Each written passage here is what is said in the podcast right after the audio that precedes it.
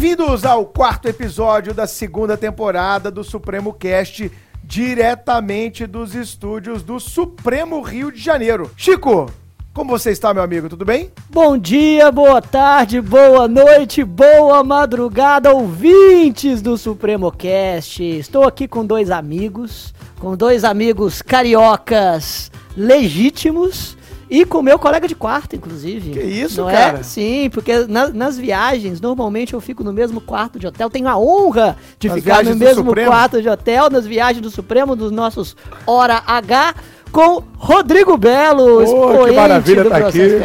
Eu tava, eu tava sonhando com esse, com esse dia de ouvir o boa noite, boa madrugada, boa tarde do Chiquinho. Todo mundo comenta. É uma alegria estar aqui no Supremo Cast, até porque eu comecei essa minha adoração aí pelo podcast por causa do Supremo. O Supremo que me apresentou a podosfera, né, Chiquinho? Tirou a virgindade, é como a É, gente fala é, aqui. Podosfera, né? Podosfera. Exatamente. E, e- e a gente tem uma pretensão muito humilde de ser o melhor da podosfera. Já Então tá você- sendo, já tá Você sendo. colabora com a gente aí, por favor, tá? Exatamente. Do meu lado direito, Felipe Novaes, o professor de Direito Penal. Muito bom, muito feliz por participar também. Tenho ouvido o podcast do Supremo sempre. Também tem um podcast que eu faço e publico lá no Spotify, mas tenho certeza absoluta que o do Supremo é imbatível. Não, já divulga o seu quero, aí, cara. Mas quero Pô. dizer que, ô Chiquinho, eu sou ciumento, né? Então você fica com essa Ah. história aí de que você dorme no mesmo quarto que o Rodrigo Belo. Poxa. Você já começa a complicar a situação aqui. Não, né? Felipe, a gente tá com a contenção de gastos agora no Supremo. Eu tenho que anunciar que isso aqui em primeira mão no Supremo Cash. E as Eita. próximas viagens nós vamos ficar em hostel. Então vai ficar sete professores num quarto só, beliche, né? E nós vamos levar um colchonete pra você, Chiquinho, porque a gente tá com medo de você Poxa. subir no beliche e não conseguir descer do beliche. Porque um nerd de verdade pode cair nessas horas, Olha, entendeu? olha o bullying. A gente pode dar aula no Supremo sem ter que viajar? Pode, Ah, então tá claro, bom, então tudo pode, bem, porque pode. pô, ficar no quarto com sete é complicado. Com Belo até fico, mas com sete. Ah, com... Então tá tendo uma disputa aqui, os ouvintes Tá estão se convidando pro Maravilha, Rodrigo Belo. hein? Por quê? Chiquinho sempre que vai pro Hora H, viaja pra palestras, já há uma tradição dele ficar junto com o Belo. Nós vamos contar alguns podres que acontecem no quarto deles, Não na tem é verdade. podre nenhum. Poder Tem nenhum. sim. Companheiro Nenhum. maravilhoso de quarto. Mentira que você Eu falou que o digo a Chiquinho... mesma coisa. Você falou que o Chiquinho ronca. Não, não, não, Ele falou que eu falo dormindo. Fala Eu- dormindo, verdade. Exato. E eu respeito que de manhã ele não gosta de papo. Então É, é, e o- bom e dia o e eu Chiquinho- fico paradinho. E o Chiquinho falou que você só sai do banho sem toalha, com o espírito exibicionista. Não é O verdade. Chiquinho falou isso, Não sim. é verdade, não. Sei não, sei não. e que costuma abrir a janela do quarto pelado para saudar ao sol de manhã, dando um, um bom dia aos pássaros. Ah, mas isso eu acho que é verdade, porque é a segunda vez que eu ouço isso. A gente foi numa outra viagem. E aí tinha um outro professor no quarto com o Rodrigo Belo. E o professor disse: Cara, 5 e meia, clareou o dia, ele abriu a cortina. Viu? Bom dia, sol, bom, Bom dia. dia, Viu? árvores, bom dia, Ai, ai, pássaros. vocês são incríveis, hein? Engraçadinhos O. Chiquinho não viu porque o Chiquinho... ele não faz isso. Não, mentira. O Chiquinho não sabe, porque o Chiquinho só acorda depois de 10 da manhã. Ah. O despertador pode até tocar às 7, ele levanta, Não, não café, existe, né, não- Chiquinho? Vida inteligente antes das 10 Não horas, né? existe vida inteligente antes das 10 da manhã. É. Ninguém tem o direito de ser feliz antes das 10 da manhã. E a gente se dá bem, cara. É que Exatamente. pode, né? Sorrir e dar bom dia antes disso é abuso de direito. Poxa, E eu acho que deveria ser um tipo penal. Já, já que tudo é tipo penal, né? Não Mais é? um, menos um. Exatamente. Ô, Chico, você tá gostando da sua temporada carioca? Eu esqueci de te perguntar isso, cara. Tô, tô gostando. É, por que, que você não foi correr comigo hoje de manhã na praia? Porque você corre muito cedo. Rodrigo Belo, que é né, realmente um cara que frequenta bastante a academia. Ele é aquele cara que vai na academia, tira oito fotos e vai publicando ao longo Não, da esse é semana. o Ival, esse é o Ival. É. Esse é E o Ival. Murilo, o Murilo também faz isso. né, mas, e- mas ele vai malhar assim como o Cris Gonzaga de regata. Felipe, com sua elegância, ou uma opinião sobre regata, homens que usam regata como o Rodrigo Belo. O que, que é regata? o que é regata? Não sei. O que é regata? Isso não pertence. Não, Regata, não, é. o meu mundo não, não, não tem essa. Na minha adolescência eu vi regata, uma coisa Chiquinho? assim. Não, não tem Eu tô regata. te imaginando de- você em casa. Imagina Eu tô pensando se professor. Francisco Menezes de regata. Mas olha só, antes uma Não, não regata tem. do que um abadá, né? Porque tem Não gente é? que malha de abadá. Puta merda. Bom, pessoal, estamos recebendo, como vocês já perceberam aqui, dois grandes amigos que lecionam no Supremo já há bastante tempo. É, o Belo tá lá com a gente nas turmas de carreiras policiais. Felipe também fazendo participações, voltando mais ativamente para o Supremo, que nos enche de alegria, né, Filipão? Agora com os estúdios aqui no Rio fica ainda mais fácil. Bem mais fácil. de você feliz. estar com a gente, já que o estúdio é perto da sua humilde residência de 700 metros quadrados, não é isso? Exatamente. Isso aí. Exato, exatamente. Inclusive podemos montar um estúdio lá também, não tem Podemos, problema. claro, a gente economiza, viu, Carlinhos? A gente economiza, a gente tá precisando, né? Né? Já vamos ficar no hostel, já temos um estúdio dentro da casa do Felipe. O Belo vem de metrô pra cá, porque a gente não paga vale transporte. Metrô e BRT. Metrô e É, BRT. Ah, hoje eu vim, hoje eu vim. Metrô BRT com esse É. bonezinho. O Belo, pessoal, ele tá com um boné de aba reta. Eu boné de aba Eu vim reta. pra te provocar. Não, é uma UFC. coisa. É, e é uma coisa de pessoas que tem assim, aproximadamente quanto? 17, 16. Por aí, anos. ali. Por ali, né, Belão? É isso aí, é isso aí. É uma alegria estar aqui. E eh, o nosso roteiro tá bacana Mudou aí. de assunto, mudou de assunto. E o boné. e esse boné de. Qual nacionalidade, Esse Bruno? boné é um boné estrangeiro, provavelmente um boné americano, que Mas pra um cara quiser- que é fã de Cuba. Se vocês quiserem Do me dar um, se vocês quiserem me dar um, vai ser bom, cara. Ser Ah, bom. vou te dar um Adoro ganhar um brinde do Supremo. Vou te dar um do, Mochila, da NFL, do estojo. Patriots. O Bernardo vai me emprestar o que ele tem e eu vou te, te aplicar nesse boné, que é um boné americano que retrata um pouco dessa cultura que você ama tanto. Você pode falar um pouco dela pra gente. Não, não vou falar disso não. Bom, pessoal, o papo hoje tá- vai ser muito legal. A gente tem vários temas polêmicos da ordem do dia. E a gente queria, dentro dessa introdução, falar um pouquinho com o Belo e com o Novaes, que tem uma dupla fantástica já de muitos anos para a prova da OAB. Uma segunda fase de penal bem consolidada. O Chico também dá aula na OAB, eu também dou aula na OAB. Eu queria que vocês falassem um pouquinho dessa parceria de vocês, porque é difícil aguentar o outro tanto tempo, né? Qual é o segredo do sucesso? São oito anos já não vai. Oito anos. É, oito anos. Não, eu já casei, já descasei, mas com o Novaes ainda tô junto. Verdade, foi o É. seu primeiro casamento, velho. É, Tô- então. Estou ansioso pelo segundo, inclusive.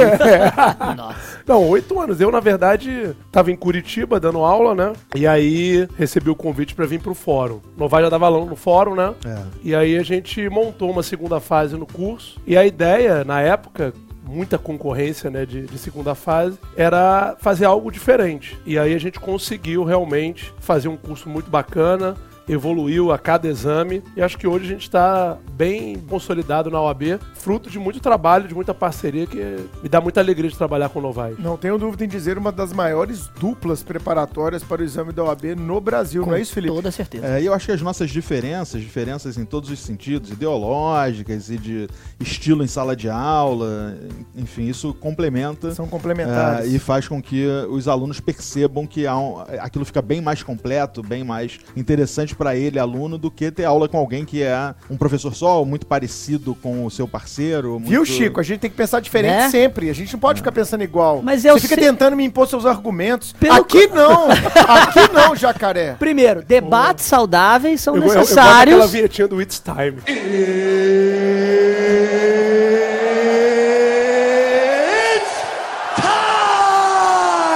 Primeiramente, debates saudáveis, eles são necessários para o crescimento Não, pessoal e para entrosa, o entrosamento também. Eu sempre disse que as nossas diferenças ideológicas enriquecem o Supremocast. É, o Chico eu tá quero continuar agitadinho, sendo né? diferente. Não tente me convencer. Reforce as nossas diferenças. Esse é o segredo do sucesso. Eles acabaram de falar, Chico.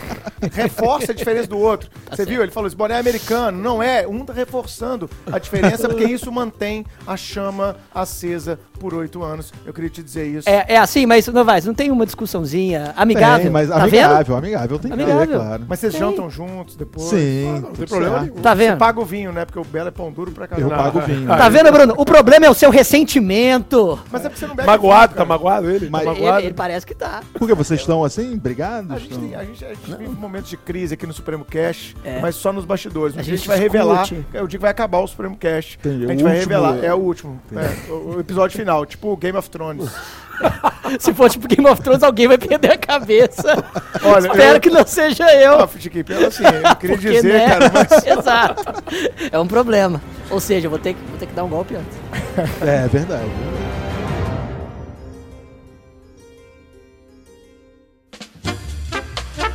Bom, começando o nosso debate acadêmico aqui no Supremo Cast, nós escolhemos alguns temas que podem cair em provas, concursos, na OAB, por que não? Até mesmo numa segunda fase. Temas super interessantes e que a gente tem aqui pessoas que pesquisaram e que agora vão compartilhar com a gente todo esse conhecimento. Professor Belo. Sinceramente, esse tema sempre me fascinou no A processo gente já debateu, penal. inclusive, né, esse tema já. Já, né? já debatemos, exatamente. Também. No quarto? Acho que também. Aliás, nossas conversas no quarto são muito São produtivas. boas, são boas. Tipo, são um boas. fica lá no banheiro, o outro fica falando do quarto, tipo isso. Ô, Belo, o que, que você acha aí disso? É, Só um minutinho! Não, são, são conversas depois de, de pedir ali o serviço de quarto, pega mal e fala assim, né? Ah, Mas tá, vou, vou voltar. Mas um Mas- pede pro outro, serviço Estão de quarto. curiosos, né, cara, pra Não saber, é, né? Exato, acho que Estão o Bruno tá curiosos assim mesmo. pra saber as coisas. Pois é, mas o tema é foro por prerrogativa de função ou o polêmico foro privilegiado. É, na Vamos- verdade, na verdade, né, eu escolhi esse tema pra gente conversar aqui, até pra gente ter várias opiniões aqui, já que Ótimo. são quatro juristas aqui, né? Então a gente pode debater. Eu tô muito preocupado, principalmente com o contexto atual, dessa plateia, né? Dessa Uhum. publicização exagerada que está sendo feita do processo penal. Perfeito. E eu nunca imaginei, desde que eu comecei a estudar, que o Brasil ia parar, por exemplo, para assistir um julgamento. É. A gente vê o brasileiro parar para ver um jogo de futebol, para ver, um, ver uma final de campeonato, mas nos últimos tempos a gente viu aí o brasileiro parando para acompanhar julgamentos, não só no Supremo, mas também em tribunais regionais federais e tal. E isso tudo motiva a discussão do foro privilegiado, né, Ex- Chiquinho? exatamente. E aquela coisa, eu sempre, eu sempre disse que decisões judiciais possuem custos políticos. Mas quando a mídia evidencia demais a todas as ramificações políticas de determinadas de- decisões, o peso sobre os jogadores fica muito mais exacerbado. Claro, com certeza. Né? Com certeza. Exato. Especificamente sobre o foro por, por prerrogativa, exercitando um pouco meus conhecimentos aí de, de processo penal, trata-se inicialmente de uma questão de competência constitucional. É, é, é- é- é um critério, né, definido dos- lá no artigo 69, Perfeito. inciso 7 Uhum.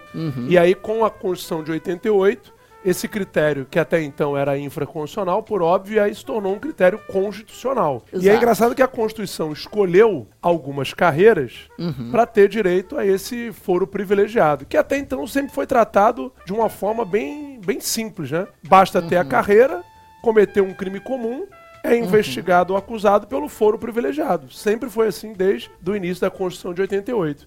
E aí, eu acho que ao longo desses últimos seis, sete anos, a discussão ela ganhou contornos é, de publicização e o Supremo agora, com a ação penal 937, uma nova roupagem sobre isso, né? Perfeito. Eu, sinceramente, sempre tive uma certa rusga com a discussão do foro por prerrogativa ou do foro privilegiado, porque muitos juristas sempre diziam, né?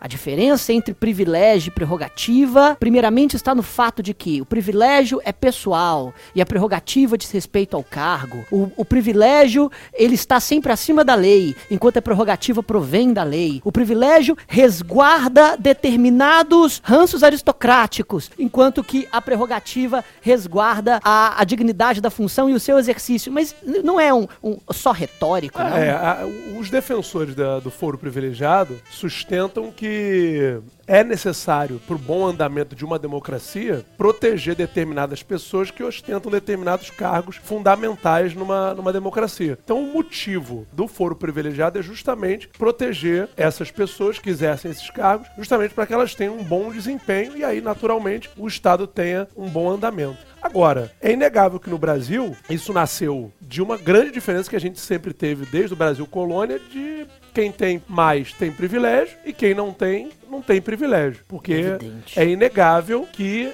realmente se tornou um privilégio. E aí, Chiquinho, a gente estava até conversando sobre isso. Por que que é um privilégio? Porque hoje em dia, com essa morosidade do processo penal, a impressão que eu tenho é o seguinte: ah, é bom ter foro privilegiado, porque aí o processo vai ficar lento, que aí o processo é devagar. Que aí quanto mais lento é o processo penal, maiores são as chances da prescrição, e aí a gente não tem ninguém sendo condenado. Essa é a sensação que o brasileiro tem, que o foro privilegiado é realmente um mecanismo que gera lentidão do processo. E aí, com a lentidão do processo, ninguém é punido. Muitos dizem que é, o, o foro teria ônus e bônus e que o ônus seria a supressão de graus de jurisdição. No sentido Isso. de que, se o indivíduo já tem o foro, um foro por prerrogativo de função no STF, não haveria um duplo grau de jurisdição pleno sendo realizado por uma outra junta de, de jogadores. Exato, você ter uma ideia, o que, que aconteceu no mensalão? Uhum. No mensalão eram 38 pessoas, 35 publicitários, empreiteiros, e apenas três pessoas com foro privilegiado, três deputados federais. E aí o fato de terem esses três deputados federais, por causa da súmula 704, que diz que não viola o juiz natural, o concurso, né, a conexão e continência, todos os 38 foram julgados no Supremo. O que eu fico admirado é que bagunça que É, foi bagunça absurda. É, exatamente. O que eu fico admirado nesse processo do mensalão, todo mundo comemorou.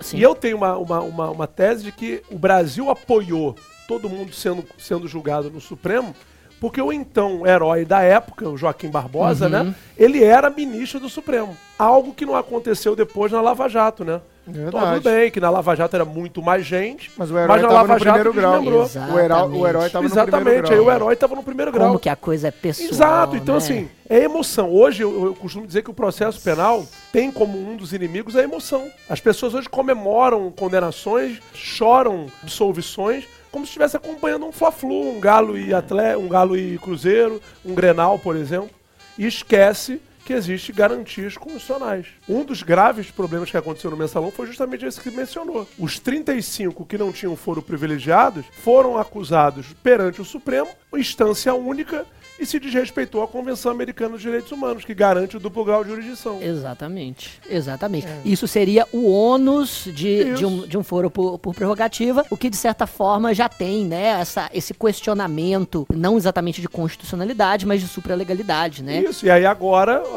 pelo que a gente está vendo dos tribunais superiores, a tendência é desmembrar. Quem tem Exato. foro fica no foro e quem não tem, perde o foro. Agora, um outro Exa- detalhe, quando a gente se fala dessa, principalmente da ação penal 937, um grande problema que tinha no foro privilegiado era a manobra. Porque, por exemplo, o deputado federal era acusado no Supremo. Aquela lentidão famosa que é um processo no Supremo. Eu até queria saber depois a opinião de vocês. Por que que o Supremo só tem 11 ministros, né?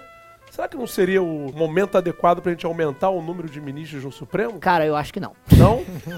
eu acho que não. Não sei. Eu, eu- por isso eu queria saber a opinião de é vocês. Não, é que. Também É, quer colocar um pastor lá? Oi? Exato. Não, claro que É. não. Claro Quer que dizer, não, nada a imagi- ver. imagina- que O, o mais adequado seria reduzir a competência do Supremo. reduzir a competência é é óbvio, exato. que não pode transformar É. o Supremo numa quarta instância, Perfeito. como a gente está vendo agora. Mas diminuir a competência implica em diminuição de poder. Sim. Exatamente. É, esse é, que é o problema. né? Exatamente. É uma discussão boa.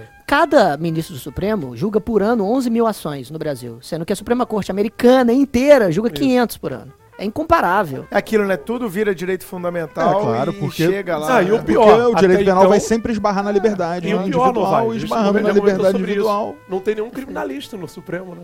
Embora a maior parte hoje dos julgamentos lá envolva Seja de direito penal. criminal, é. né? Exatamente. Agora, só entrando no assunto do Belo aí com você, essa questão da, da, da ação penal 937, ela criou certas regras para o foro, mas que o STJ, por exemplo, não, não vem cumprindo. Eu estava gravando aqui no Uhum. Não tá Supremo cumprindo? os informativos, as Poxa, aulas mas eu achei que informativo. precedente ia funcionar super bem no Brasil. É, pois é, porque aqui, é, realmente, precedente aqui funciona bem. Talvez se for uma, suma, uma súmula vinculante, mas Exato. no informativo 639, que é de fevereiro, o STJ tomou uma decisão acerca de um desembargador que praticou um crime de lesão corporal. Nenhuma relação com a função, nada. Perfeito. E disse que o foro se justifica não só por uma proteção do exercício funcional, mas também, no caso da magistratura, numa proteção da imparcialidade. Porque ele, ele entendeu que um desembargador ser julgado por um juiz de primeira instância vinculado ao tribunal onde ele é desembargador, Mas poderia um atuar na imparcialidade dele. Hã? Será que isso não foi um distinguishing lá do direito constitucional? De fazer uma distinção a respeito do precedente que tinha sido fixado? Porque muda o ser, critério, muda o critério. mudou uma Critério, informação é. nova. Sim, então. É. ah, Pode ser, mas Dentro de uma ideia de hermenêutica constitucional. Sim, então, mas o fundamento aqui deixa de ser a questão da proteção da função Sim. ou do, do exercício do cargo Sim. e tal, para ser uma proteção do julgador de primeira instância Sim. e não do, da autoridade que tem o foro. Interessantíssimo. Sim. É, ou seja, a proteção tem que proteger. 639. 639 do Muito interessante. Fevereiro de 19. na Corte. Especial. Ótimo, Corte ótimo. Especial. E, e só pra deixar claro pro ouvinte, antes da ação penal 937, o Belo me, Essa ação me penal, vocês já falaram ela três vezes. A ação penal É, originária, isso que eu- 937, Isso. ela abordava Exato. o, Vamos o lá. caso de quem, assim, vocês lembram, sim? Sim, era um caso de, um- de um deputado federal, é, especificamente.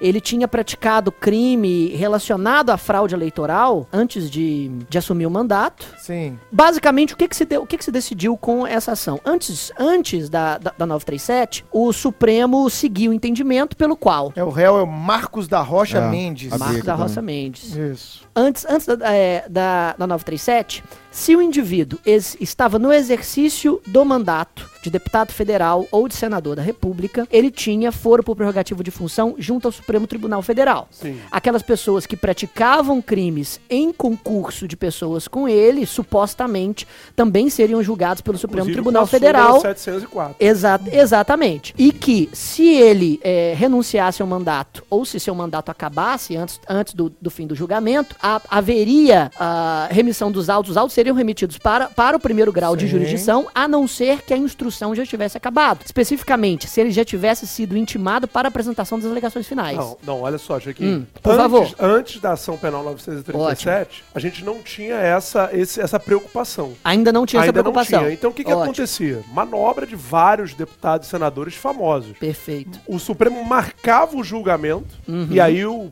deputado, senador, ia à tribuna, Certo. naquele, naquela dramatização que a gente conhece da- do Congresso, e renunciava ao cargo. Prefiro ser julgado pelos meus pares. Isso, né? Exatamente. E aí, quando ele renunciava o cargo, literalmente baixava os autos Perfeito. para o foro de origem. Novamente aquela lentidão. E aí, como nós, nós, nós não tínhamos ficha limpa, não tinha nada, vinha uma nova eleição, ele se candidata, candidatava. E novamente. Novamente se elegia e voltava de novo. e Chicana esse sobe e desce, esse elevador todo, fazia com que o tempo, né? Já dizia o poeta, o tempo não para, e aí a extinção da punidade ocorria. Perfeito. Tanto que a gente estava comentando antes do programa, o primeiro deputado federal a ser condenado pelo Supremo foi o então deputado federal Hilde- Hildebrando Pascoal, da Motosserra, Uhum. depois de 100 anos de criação do Supremo. Ou seja, isso é algo Demorou, muito grave, demorou né? um século pro Supremo E condenar. aí, chegando, fa- fazendo uma cadeia evolutiva até chegando à à ação penal 937. Quando o ministro Luiz Roberto Barroso assumiu uma cadeira no Supremo, ficou muito claro que ele era um dos grandes críticos do foro privilegiado. E a tese dele, que para mim era uma tese bem interessante, uma vez recebida a ação penal, informativo 740 do Supremo, não é um informativo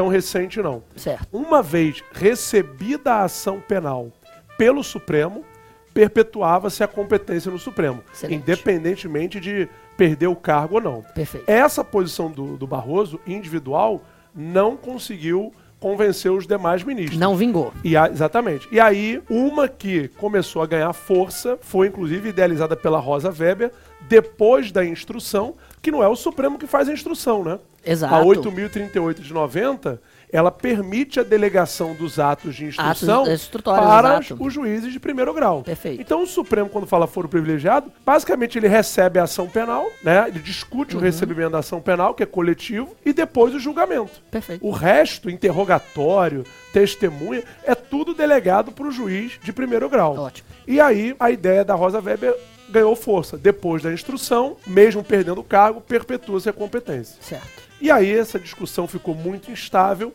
Veio a ação penal em 1987 e decidiu só terá foro privilegiado com um crime cometido durante o mandato e em relação à função. Ah. Crimes praticados Isso. no cargo e em razão do E em cargo. razão Em do razão cargo. do cargo. exato. Essa é a frase que vai estar na prova do cargo. Exatamente. Então, é Exatamente. crimes praticados. É, a restrição que o STF fez na sua interpretação na súmula. É, na súmula, discriminação penal 937 foi Uhum. de que o foro privilegiado ficará restrito Isso. aos crimes praticados no cargo e em razão deste E- cargo. Em razão Exato. desse cargo. Ponto final. Exato. É isso que vai vir na sua prova, viu, Isso. ouvinte? Eu tava dando uma aula agora há pouco tempo, uma aluna nossa do Ceará mandou assim: Belo, tem um prefeito aqui na minha cidade que está sendo acusado de homicídio. E não tinha absolutamente nada a ver com o cargo dele de prefeito.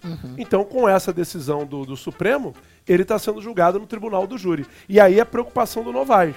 Porque essa decisão da ação penal 937 foi só em relação a deputados e senadores. Sim. E aí ficou a dúvida: vai aplica- aplicar para todo mundo ou não vai aplicar para todo mundo? Se a gente tiver uma interpretação razoável, que se aplique para todo mundo. Salvo engano, é uma cidade do Ceará, Santana de alguma coisa, o nome da Sim, cidade. sim. E Santana. tem, e tem um caso novo agora, que É. do mês passado também, né? Que foi daquele é, que era o Uruburetama, Hum. que é aquele médico lá, achei até que você se referia a ele, que é o prefeito lá, José não sei o quê, que ele foi preso por. Porque ele é médico também. Ah, de- e de, de- abuso né, sim, sexual de várias mulheres. e Ele ainda gravava os atos e parece que ele até confessou o crime. Ele também, com certeza, vai ser julgado por esse entendimento do STF na primeira Que eu instância. particularmente defendo. É feito cascata. É, né? mais de 20 Tem anos que que, ele atendia as mulheres lá. Tem que aplicar pra todo mundo, não tem sentido. E aí tem uma outra decisão também do STJ, não é essa do Novaes. O STJ entendeu que ia manter o julgamento também, salvo engano, de um desembargador, porque se remetesse pra primeira instância, corria o risco da prescrição. Aí virou bagunça. Vira bagunça. Aí virou Exatamente. bagunça. Não, não vamos remeter pra primeira instância, porque se a vai gente remeter, Porque vai extinguir a punibilidade. É. que tá- E desde- utilitarismo, E desde utilitarismo. quando, utilitarismo. E desde quando causa Não. de extinção da punibilidade é critério de competência. Ah, Pois que é, isso? exatamente. Exatamente. Ou Que seja, isso? É aquela preocupação das massas em- em- pressionando as cortes superiores. Exato, Né? exato. Peso político Agora, o, o que é bacana também nessa ação penal 937 é que, além disso, uma vez intimado para memoriais, que é o último momento antes da Uhum. decisão, Perfeito. mesmo perdendo o cargo, se perpetua a competência. Porque Então, aí aproveitamento para não ter que repetir ato, né? Exatamente. Economia processual. É, e E aí e chega só- a ser abuso de só direito pra também. concluir né? também, que vai ficar Abuso bem bacana. Logo depois do mensalão, não sei se vocês lembram, no mensalão, o processo todo foi julgado pelo plenário. Então você imagina 38 pessoas Transmitido ao vivo na Globo News, vivo, TV sendo Justiça. julgado Sim. pelo plenário. E aí, logo depois do mensalão, o regimento interno do Supremo Tribunal Federal foi alterado para que só afetasse o plenário presidente da Câmara, presidente do Senado, alguns cargos. Então, por exemplo, um deputado que comete um crime que tem foro privilegiado não é mais o plenário, é a turma. Porque aí na turma você tem cinco ministros só, o julgamento teoricamente vai ser mais rápido do que 11 julgarem. Pô. Então você vê algumas mudanças nesse sentido aí, de tentar realmente dar uma resposta para a população. Agora, eu vou levantar aqui, eu quero a opinião de cada um de vocês. Vamos lá. Ah, sim, sobre eu, eu, a questão sim, polêmica. Eu gosto um né? pouco de dar opiniões. Vamos É. lá. Sim, sim. Eu tenho a opinião que a gente deveria manter o foro privilegiado só para quatro pessoas. Quatro pessoas. Que são. Presidente da República, presidente do Senado, presidente da Câmara e presidente do STF. Só essas quatro pessoas teriam direito ao foro privilegiado. O resto não E- teria. E, mas por que exatamente? Tem que justificar a opinião, na É, verdade. não, não. na verdade, assim, a, a Isso aqui é um podcast de conteúdo, meu Isso, irmão. a- a justificativa, na minha opinião, é, é o respeito à instituição democrática que é o país. Poder judiciário, separação dos poderes. É inegável que essas pessoas têm uma função importantíssima. Eu que sou um, um curioso, estou vendo aí todas as discussões da reforma da Previdência, o poder do Rodrigo Maia, né, que é presidente atual da Câmara dos Deputados. Que teve, teve seu é. voto, teve seu voto, que a gente sabe disso. Você votou nele aqui no Rio de Janeiro. Eu não, não, não Ele vou foi deixar. Não, deputado. não, não, não, não, não. Me respeita, né? Pelo amor de Deus. Né? Pode, por favor. Isso não, isso não. Então, Revelando É. o voto secreto Tá do? Belo aqui. então realmente, eu, é, a minha justificativa é respeito à democracia e à separação de poderes. Muito Eu, bom. eu acho assim, é, os dados que, que nos apresentam, fazendo a pesquisa para esse podcast, é, são quase 60 mil pessoas no Brasil com foro privilegiado. E aqui entra juízes, Uh, vereadores, prefeitos. Só de prefeitura são mais de 5 mil no Brasil. né? Exatamente. Mais de 5 mil municípios no Brasil. Eu acredito piamente que a gente tem mesmo que reduzir. A gente tem que caminhar como as democracias do mundo inteiro caminham para uma restrição abrupta do número de pessoas com foro privilegiado, mas sem perder o foco da morosidade judicial. Como você Isso, falou. isso, Claro. É, eu acho que Esse- assim, a é ideia, problema. você estava falando no começo, eu prestando muita atenção, a ideia do foro privilegiado, ela é uma ideia super legítima. Sim. Mas é aquilo que a gente discute às vezes, Chiquinho. A ideia pode ser muito boa, mas quando você pensa na execução da ideia, isso pode mudar a sua opinião sobre um assunto. Ok. Né? A ideia, ideologicamente, isso é fantástico, isso é muito legal, mas aí quando você vai olhar na prática, tá bom, ó. Então é legal que pessoas detentoras de cargo de poder tenham um foro especial para o julgamento de seus atos e etc. Tá, quem vai ter? Eu? Eu? Ah, coloca também, pelo amor de Deus. Tá, peraí. Quando muita gente começa a pedir alguma coisa, não deve ser porque aquela coisa é tão boa assim. Se a gente tivesse, por exemplo, uma severidade de julgamento do STF, como você destacou, será que tanta gente estava querendo ir Ter. ser julgada no STF? Lógico. Por que, que as pessoas estavam fugindo do Moro lá na primeira instância? Por que, que o Temer, por exemplo, nomeou vários ministros para ficarem no seu ministério lá na época? Por que, que a Dilma fez aquela carta polêmica de nomeação do Lula? Ó, tô mandando aí, o menino vai mandar aí para você o ofício só precisa assinar com a, com a questão da sua Foi nomeação. o que como rendeu ministro. aquele vazamento. Que né, rendeu o então. vazamento. O Moro, quando viu isso, ele falou: ah, não, isso aqui eu não seguro. Eu Então. tenho que jogar na mídia e reverteu, né? Reverteu. E ele tá sendo vítima de vazamentos agora também. É A interessante. como serpente que como come é- a própria é, cauda. Como né? é uma roda gigante as coisas. Como é que é, Chico? Repete aí. A serpente que come a própria cauda. Porra, bom, bota aquela laje aí, bota aquela, aquela cobra agora. Chocalho, chocalho. Eu diria falar o, cachorro que lambe seu próprio rabo. Ok, ok, ok. Então, cara, eu acho, eu acho interessante isso do ponto de vista ideológico, principiológico, mas quando a gente vê a prática no Brasil, a gente vê realmente como o Barroso tanto defendeu no Supremo, que foro privilegiado se tornou, ao longo do tempo no Brasil, sinônimo de impunidade, Impunidade. É. de prescrição da pena, prescrição da execução penal e por aí vai. Acho que essa é a grande questão. Acho que você tocou no ponto exato. Que aí, a partir daí, é aquilo que o Chiquinho estava falando, a gente passa a confundir uma prerrogativa com um privilégio. Privilégio. Porque esse privilégio está vinculado a uma ideia de impunidade, de morosidade, que vai levar à prescrição, a não ser julgado nunca, ao final acaba sendo absolvido Sim. ou, ou prescreve. Então, acho que essa, esse é o grande problema, mas eu acho que esse é o grande problema. A gente poderia passar horas aqui pontuando situações de quase tudo, se não tudo, no Brasil. né? Ou seja, a gente tem é, um- Cultural. Um, um problema, um Sim. problema, Cultural. é, e um problema de mal, de má utilização, de mau uso das instituições, do- dos direitos,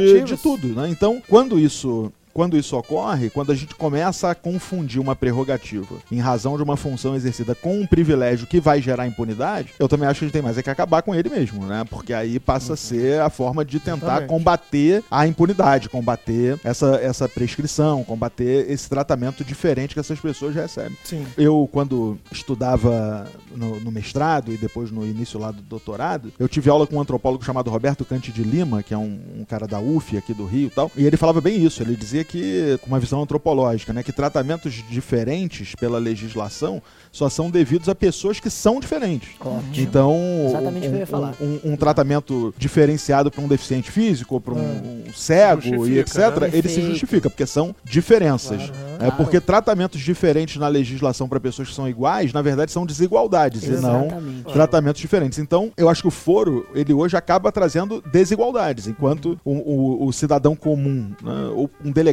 de polícia federal, que pratica lá um crime qualquer no exercício da sua função, vai ser julgado na primeira instância, um prefeito não vai. É, Por que, que o prefeito é melhor do que o delegado? Ou- então isso acaba trazendo uma desigualdade e que no Brasil, tirando a magistratura e o Ministério Público, fica muito marcado que é uma questão política, né? ou seja, são cargos políticos e não cargos de Estado ou de segurança pública e etc. Perfeito. O que ratifica, na minha visão, ainda mais essa questão de um tratamento desigual, proposital, no sentido de beneficiar determinadas categorias. E antidemocrático. E né? antidemocrático, exatamente. das coisas é Claro. antidemocrático. Exato, concordo plenamente. E Fora- era exatamente o que eu ia dizer. espetáculo que hoje se tornou, né? As transmissões ao Não vivo. é? Sim, Tava vendo sim. que o Brasil é um dos poucos países, se não um dos un... um do único, que transmite ah, os julgamentos de uma Suprema Corte pela televisão. Na Suprema Corte Americana, inclusive, eles, eles proibiram a, a transmissão. Sim. E por isso, programas humorísticos, como por exemplo o Last Week Tonight, do, do John Oliver, eles fizeram uma Suprema Corte com cachorros.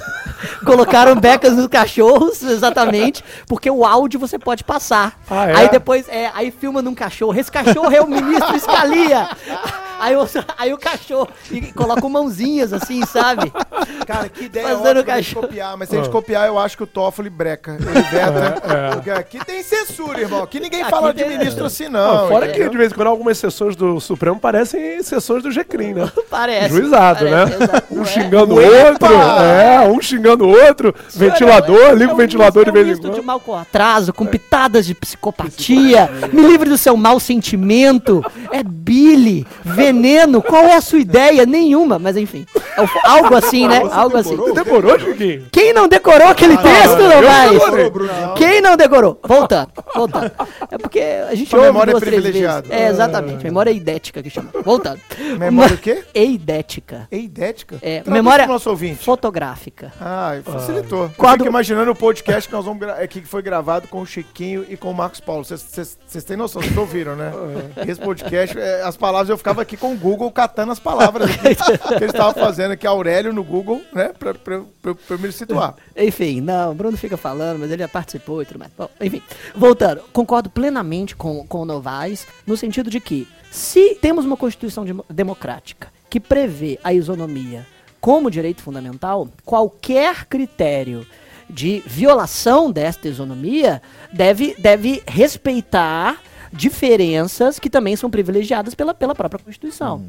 Então, assim como esses critérios utilitaristas, como, por exemplo, ah, a extinção da punibilidade pela prescrição vai chegar se nós não, se nós, se nós não julgarmos, são, são completamente ilegítimos, uhum. também, também são, são ilegítimos qualquer tipo de, de, de diferenciação que não se justifica justamente para que a democracia seja, seja privilegiada. E sobre esse ponto, todo aquele discurso de que prerrogativos e privilégios são diferentes, porque um provém da lei e outro provém da pessoa, na verdade é um jogo de palavras retórico que não consegue passar por esse, por esse filtro de constitucionalidade. É. Faz todo sentido algumas autoridades, e que eu concordo com o julgamento do Belo, não serem é, julgadas em, em primeiro grau de jurisdição, porque isso afetaria a própria imparcialidade do julgamento. Uhum. Agora, são autoridades absolutamente pontuais. 5, 6 mil funcionários é. públicos com foro por prerrogativa é algo completamente sustentável e que não se justifica por qualquer critério. Perfeito. Pessoal, eu acho que foi bem rico aqui o debate a respeito do foro privilegiado. Marcamos nossa posição e eu só quero fechar com um ponto. Qual? Tripartição de poderes, né? Boa. Porque quem define a maior parte dos casos de foro privilegiado é a própria Constituição. Sim. Teria o nosso parlamento interesse hum. em alterar, hum. através de uma PEC, as hipóteses, é o problema. As hipóteses de, de, bico. de foro privilegiado, porque nós estamos aí com um novo parlamento, no seu primeiro ano de legislatura, eleito grande parte dele sob a bandeira de combate à corrupção, assim como o executivo federal e vários executivos estaduais eleitos sob a batuta do combate à corrupção.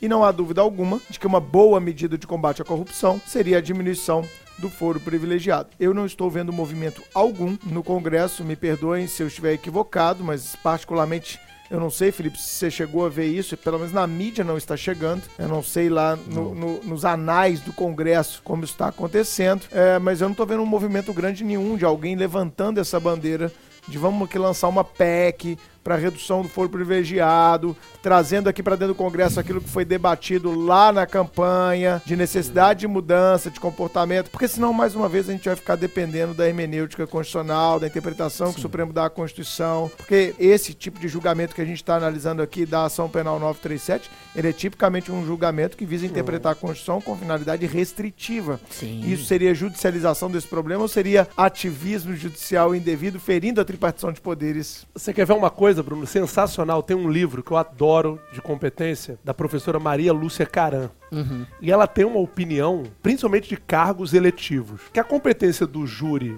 está na Constituição e a gente não poderia tirar, isso todo mundo sabe. Mas nada impediria, por exemplo, de uma lei infraconstitucional aumentando a competência do júri.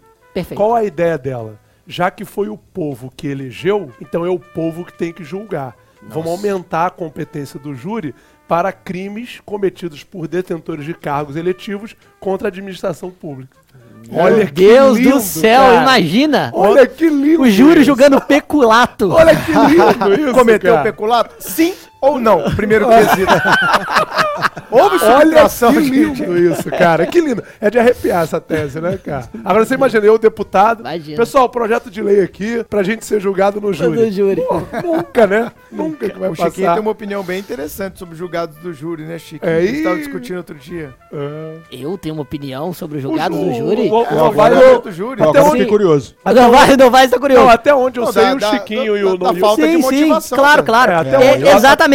Os penalistas não gostam de júri. Pelo menos os dois aqui que estão na minha frente, eu sei que Vamos ouvir a opinião, fazendo um corte. É, é. Um corte no foro privilegiado, indo a júri e depois voltando. Exa exatamente. Bom, acho que, primeiro, a íntima convicção pela qual os, os jurados analisam o cargo, na minha opinião, supostamente atendem o requisito de, de, de democracia, mas é profundamente antidemocrático. Você tem sete indivíduos que são leigos em direito, decidindo por que querem, sem nenhuma fundamentação, se alguém vai ou não receber 30 anos de reclusão. É É uma loucura, né? pseudo-democrático, é evidente. Eu, eu, particularmente, acho uma loucura. O Belo, eu, Claro. eu brinco na sala de aula com os alunos falando que o Belo é romântico, ele gosta do júri e tal. O júri é uma loucura. Perfeito. É, o, o júri. Concordo. Ele, ele não é um resquício ainda de, de, de, uma, de uma democracia participativa Ah, também, não sei, não? Claro, é um, um dos sei. pilares do sistema É. acusatório, na minha opinião. Poxa. Mas não. e a, a possibilidade de uma injustiça ali que sequer claro. Vai ser reformada pelo tribunal? Claro, né? mas Exato. Que também não pode ter reanálise, que é soberano. Exato. O que, que é Soberania soberano? dos veredictos. Exato, exatamente, com, com a soberania dos vereditos. É. Eu costumo dizer na minha graduação que eu adorava júri. Quando eu, quando eu estagiava, eu todos os dias que eu, ia, que eu fazia serviço de fórum, eu terminava mais cedo e assistia o júri, às vezes cinco vezes por semana. Eu também cara. assistia bastante, que eu Eu fazia fi- estágio dentro do fórum. É, exatamente. Eu, eu era Primeiro tribunal do apaixonado. júri, aquele auditório maravilhoso lá em Belo Horizonte. Ex- exatamente. Hoje em dia, sinceramente, eu tenho preguiça. Preguiça do Tribunal do Júri. Primeiro porque toda a técnica processual é jogada pro espaço, com argumentos que são meramente retóricos e emocionais. Um promotor de justiça que fundamenta toda a exposição na certidão de antecedentes criminais do sujeito, esquecendo o fato. E jurados que decidem segundo a sua opinião pré-constituída pela mídia. Que democracia que tem nisso? Os jurados não ficam no WhatsApp, não, não é proibido, né? Não, não pode. Com incomunicabilidade. Exato. Claro não é? E um julgamento que, que ainda é soberano e cujo mérito não pode ser revisto por, um- por um é uma tribunal. loucura, né? assim, é, é, na minha opinião, um critério pseudo-democrático e que tem que acabar. Pelo fim do júri! É isso. É isso. Assinado Felipe Basicamente. e Chico. É isso aí. Eu assino. Eu pode- também pode assino. fazer aí. também. Eu não tenho opinião formada, você, Belo, é contra. Totalmente contra. Venceu aqui no podcast o Dois fim a um. do júri.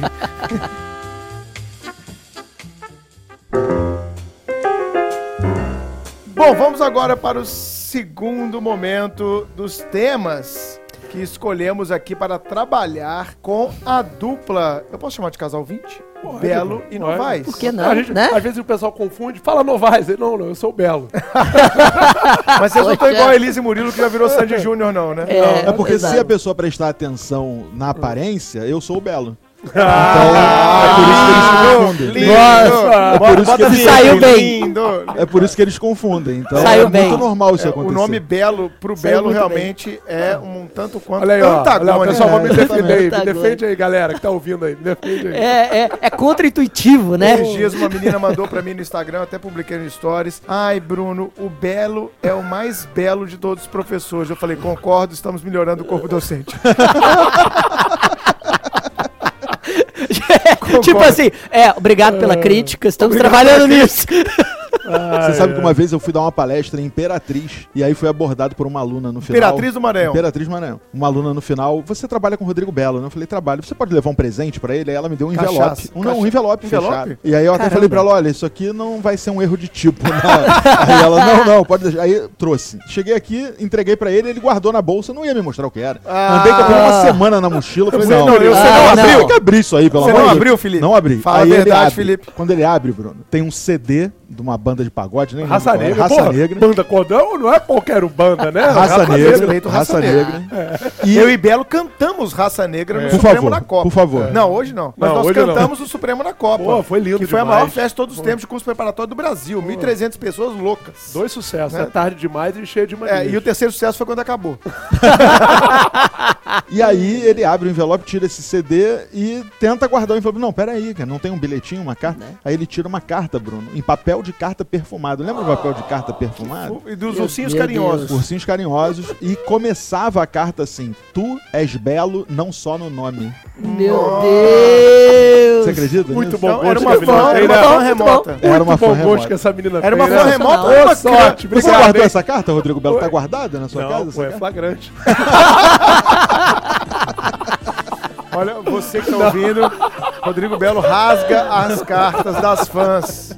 Que absurdo, Belo. É, Poxa, corpo de. Mas era uma né? fã ou era, um- assim? era um crush? Era um crush? Ah, não fã, mas eu não, não, não a conheci, não. Não a conheci, não. Sei. É. Se eu fizer mais duas perguntas como delegado, usando minha técnica de entrevista interrogatória, treinada na Academia Nacional de Polícia, o Belo cai. Mas, cai. mas preservando as relações alheias, vamos manter o Melhor foco. não, né? Por Vamos favor, lá. o próximo tema. Vamos lá, vamos lá. O próximo tema, também extremamente atual, se me, se me permite uma, uma breve abordagem histórica. A, a regulamentação penal do porte e da posse de armas no Brasil era tratado como apenas contravenção penal até 1997. Após a lei 9437, acredito eu, se, se transformou o crime, o porte a po- e a posse de arma de fogo, sem aqu- aquela época haver qualquer distinção sobre arma de fogo de uso permitido ou proibido, e inclusive o tráfico de armas e o porte de munição era punido com a mesma pena no mesmo crime. O Estatuto do Desarmamento já foi promulgado em 2003, a Lei 10.826, e trouxe uma série de regulamentações extremamente proibitivas, já que foi uma das bandeiras do, do governo à época, e criminalizando a posse e o porte ilegal de arma de fogo, diferenciando os tipos penais e as penas para as armas de uso permitido e restrito. Em 2005 foi feito até um referendo popular sobre a, a proibição definitiva da venda de armas no Brasil, havendo ganhado ah, aquela época o não para proibição, ou seja, a venda de armas não foi completamente proibida, apesar do Estatuto do Desarmamento ainda a restringir de sobremaneira. Entra então o Bolsonaro no seu na, na, na última eleição, cuja bandeira é justamente revogar ou pelo menos suavizar a proibição acerca do posse e do porte de armas de fogo no Brasil. Emite uma série de decretos extremamente polêmicos e que incidem diretamente sobre esses tipos penais. Não é isso, Novaes? Exatamente. É isso, pode encerrar o.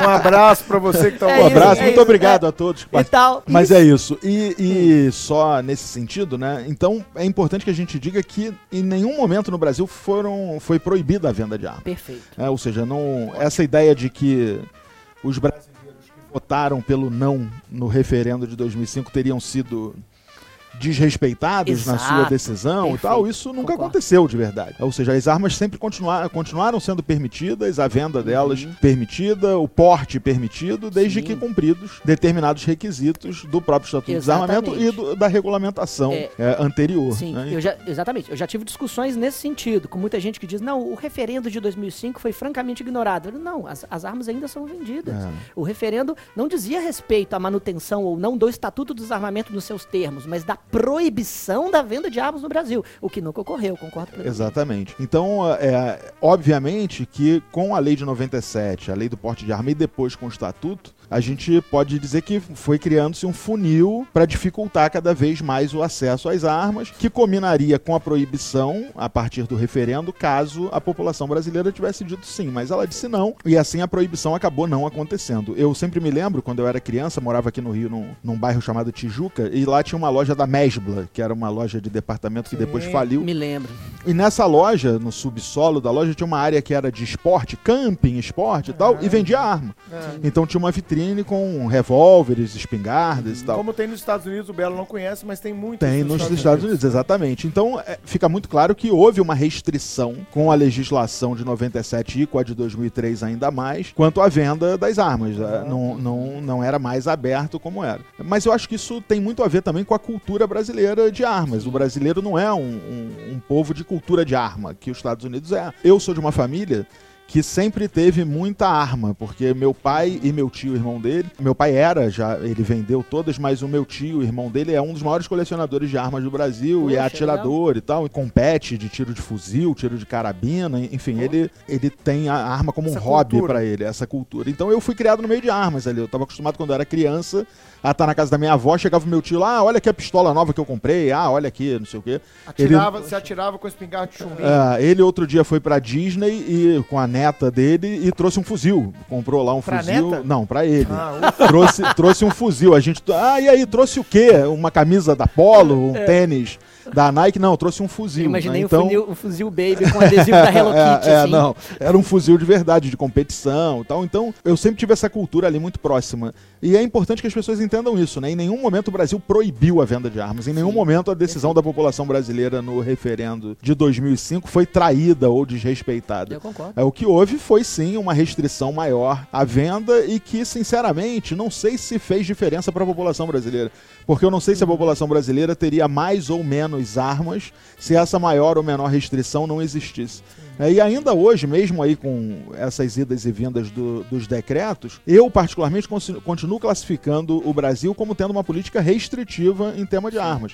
Mesmo com os decretos do presidente Bolsonaro tentando ampliar ah, a, a posse, primeiro, a possibilidade de aquisição da posse e depois tem- tentando ampliar o porte, e mesmo tendo voltado atrás, né, e me parece que ele voltou atrás porque ele, ele deve ter sido alertado de que ou o Supremo ou o. Congresso Sim. derrubariam Derrubar o decreto iniciativa, dele. né? Então, É. é, e aí me parece que ele Extrapolou te- os limites do exatamente, decreto, né? exatamente. Os- Extrapolou os limites regulamentatórios. É, decreto. exatamente. E isso, isso tem a ver, é, essa extrapolação tem a ver com o fato de que, mudando os critérios pelos quais se reconhece uma arma de fogo de uso permitido, você avança sobre a incidência da lei penal e ao alcance do crime do artigo 16 passa a não ser tão amplo assim, e portanto você tem uma, uma novatio legis in melius. É, eu, eu acho que sim, né? Na verdade, o- eu tava até aqui dando uma olhada na, na imprensa Sim. e aí vi aqui uma notícia que dizia que 2.400 pessoas no estado de São Paulo,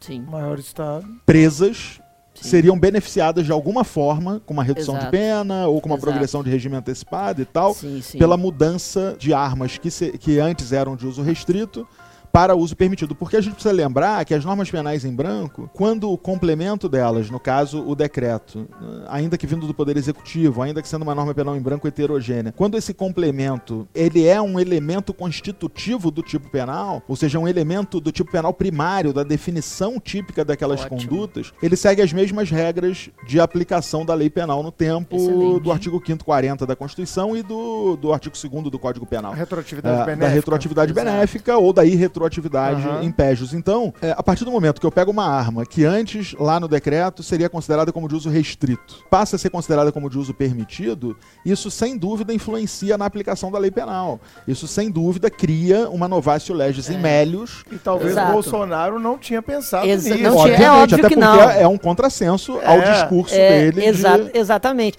De E é- lei e ordem. E é, Exatamente, cla- é. exato. E é claro que a mídia pega justamente nesse ponto. E isso só pra pra ilustrar bem pro, pro, pro ouvinte, é, o critério de definição de uma arma de fogo de uso restrito passou a ser a potência da força cinética em joules. E pelo, pela quantidade inicial, alguns fuzis de assalto É. seriam armas de fogo de uso permitido. Primeiro, a, o porte de arma de fogo de uso restrito hoje é crime hediondo. E deixaria de ser, portanto, para essas pessoas, já que a nova regra retroagiria em benefício do réu, permitindo a progressão de regimes que antes seria com dois quintos para o primário, três quintos para o reincidente, passaria a ser com um sexto da pena, em uma modificação que não respeitaria nem mesmo a imutabilidade da, da, da coisa julgada material, tendo em vista que a, a própria súmula 611 do STF afirma que em caso de novácio legis, o próprio juiz da execução pode aplicar a aplicar, regra mais é.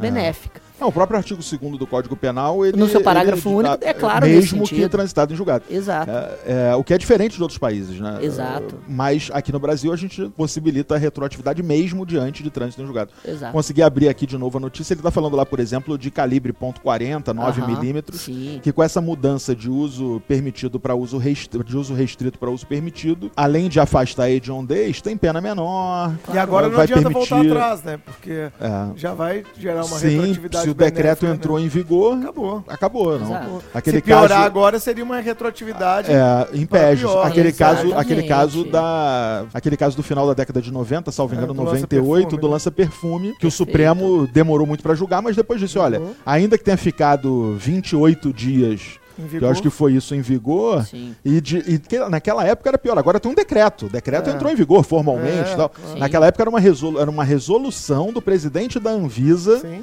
Que é- dependia de um referendo do conselho, e que Sim. quando chegou no conselho não foi referendada. Mas pela E, regulação e havia aquela questão que era para beneficiar um filho de um menino. de um ministro e Sim. tal. E, e mesmo assim, ela. Não sei se hoje isso seria igual, mas Sim. se não se entenderia ali um desvio de finalidade e, e anula- anularia. Exatamente, a anulação do ato É, administrativo. exatamente, exatamente. Mas naquela época se entendeu por isso. Quanto mais agora, decreto, é um decreto Claro. feito pelo E presidente acho- da República, minha- formalmente ele é constitucional. A ele- minha, sim. a minha impressão, Felipe, ouvindo você falar e o Chico é que o Bolsonaro cumprindo uma promessa de campanha e ele é muito ligado a essa galera dos colecionadores, que têm o seu registro próprio. Bancada, né? A bancada da bala no Congresso. Não, né? é mais do que a bancada da bala, Belo. É mais uma, uma galera mesmo de, de colecionador de armas, que a bancada da bala é mais policial. E nem todo policial é colecionador de armas.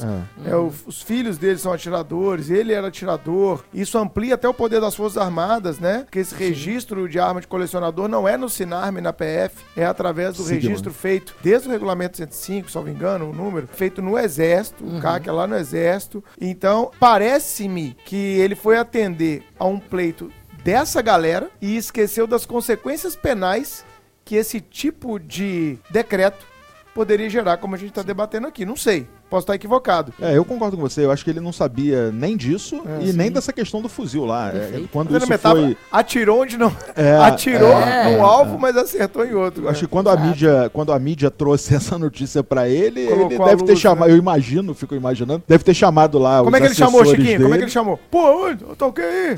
Pô, não, não, o- o G1 tá falando aqui que, que pô, Pô, tá o, o condenado por, por, por posse de fuzil, Isso não pode. agora, tá ok, não, não, não, Pode? pode, o cara, o cara tem que ficar lá em Pedrinhas, pô. Pedrinhas foi eu. Eu acho que foi assim. é. Daí pra pior, eu acho. E, a- e além disso, só. Tem- isso gera uma instabilidade, né? uma insegurança Claro. jurídica. Eu fico imaginando lá na Polícia Federal, lá no Sinarme Sim, e tá tal, uma a bar- confusão que isso Tá, tá deve bem- gerar, bem né? E aí, concedo porte, não concedo porte, Sim. presuma necessidade, não presuma necessidade, enfim. Uma coisa, uma coisa assim, que eu vejo, até por trabalhar na PF há muito tempo, que eu acho que realmente tinha que mudar é a diminuição da discricionariedade do delegado. Ah, você acha que tem, tinha que diminuir? Eu acho que tinha que diminuir, cara. Eu não sou aquele cara porque sou delegado, vou defender tudo que amplia poder de delegado. Não, eu sei É, disso, me mas... Perfeito. Um dia que eu fui um idiota desse, por favor, Chiquinho, me alerte. Mas você reconhece que é, você reconhece que muitos, talvez não muitos, mas colegas veste- da profissão pensam Cara, mas dessa veste forma. a roupa do super-herói e vai defender a Exato, casinha, né? É isso. Perfeito. É, e não acho é, ilegítimo, não. Acho que Ótimo. cada um tem que defender a ideia que pensa. Sim. Se o cara acha que tem que ser mais discricionário mesmo, que Perfeito. continue defendendo isso. Isso é ter. Isso é um exercício, né, cara? Que é um exercício Claro. do espírito democrático. Exatamente. E eu tenho tentado sempre fazer esse exercício internamente. Mas, na, minha opinião, eu acreditava que havia muita discricionariedade. Tipo, não havia uma uniformidade no Brasil. Então o Felipe chegava aqui no Rio, apresentava a justificativa dele, sou advogado, já advoguei no criminal, eu tô aqui recebendo uma ameaça de um cara que acha que eu defendi ele mal, e eu acho importante eu ter uma arma pra minha autodefesa e da minha família. Aí o delegado lia, pô, a fundamentação dele tá bacana, acho interessante, vou deferir pra esse advogado. Aí chegava um outro cara, falava: Não, eu advogo no ramo do direito de família, eu tô aqui fazendo uma separação de um casal, e eu tô defendendo a mulher, e o cara é muito agressivo, e eu tô com medo dele me agredir, e tô achando que eu também preciso de uma arma. Ah, não, você advoga na família, não. Quem É. advoga no criminal, sim. Ah, eu sou oficial de justiça. Mas Nossa. qual bairro que você atua? Ah, eu atuo no Leblon. Ah, não, eu faço intimação na Cidade de Deus. O do Leblon não tem, o da Cidade de Deus. Ou seja, era muito critério subjetivo. Aí mudava o delegado, Chico, saía, o cara foi removido. Saiu do setor de arma, foi pro passaporte. Aí veio Certo. do passaporte pro setor de arma. Aí mudava os critérios todos. Ou seja, a BF tentava fazer um posicionamento é, nacional, mas havia isso eu percebi em alguns casos. Havia uma margem de discricionariedade nas mãos da autoridade policial que muita gente criticava.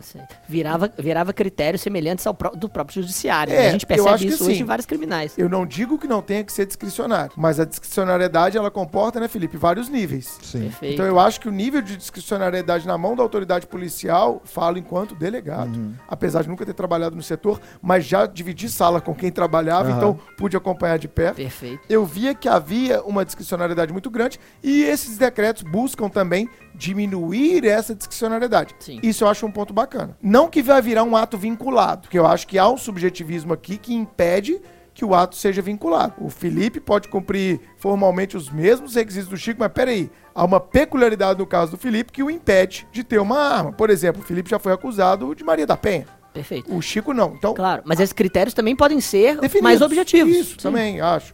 Que haja uma discricionariedade, mas uma discricionariedade regrada. Certo. Eu acho que isso pode ser um mérito visto nesse decreto, só pra gente não discutir. Outro ponto que eu acho interessante, Belo, qual que seria? Essa ideia de que tá liberando arma geral e não sei o quê. Pera aí, nós estamos vendo uma democracia. E o princípio democrático ele tem que nos fazer sempre acreditar que, se esta proposta foi a proposta vencedora nas urnas, foi a proposta mais do que propalada no momento em que se tinha a eleição, foi uma proposta debatida e a população votou no candidato que aprovava essa proposta, há que se ter respeito por uma decisão democraticamente estipulada por quem está no governo. Porque Claro, isso é uma claro. decisão política. Ok, É. Isso é uma escolha política. Perfeito. Então, eu acho que é muito mimimi ficar batendo no Bolsonaro. Tem muita coisa boa para bater no Bolsonaro. Não precisa bater por causa disso. Sim.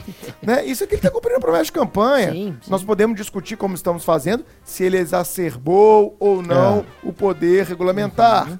Se ele atirou no que viu e acertou no que não viu. Como a gente está fazendo aqui. Mas discutir, ah, esse negócio acho que vai resolver. Peraí. Primeiro que eu não acho que isso seja uma política do Bolsonaro de segurança pública. Vocês acham que isso é uma política não, de não há segurança nenhum, pública? nenhum, É. nenhum relatório mundial conclusivo Exatamente. sobre isso, né? É o que eu tava, exatamente, é o que eu Ah, tava vamos falando. liberar a arma porque isso vai Perfeito. diminuir a criminalidade. Exatamente. Não existe conclusão sobre isso. E é o né? tópico que eu sempre, no, qual eu sempre bato. A crime- o substrato empírico da criminologia precisa fundamentar a política criminal.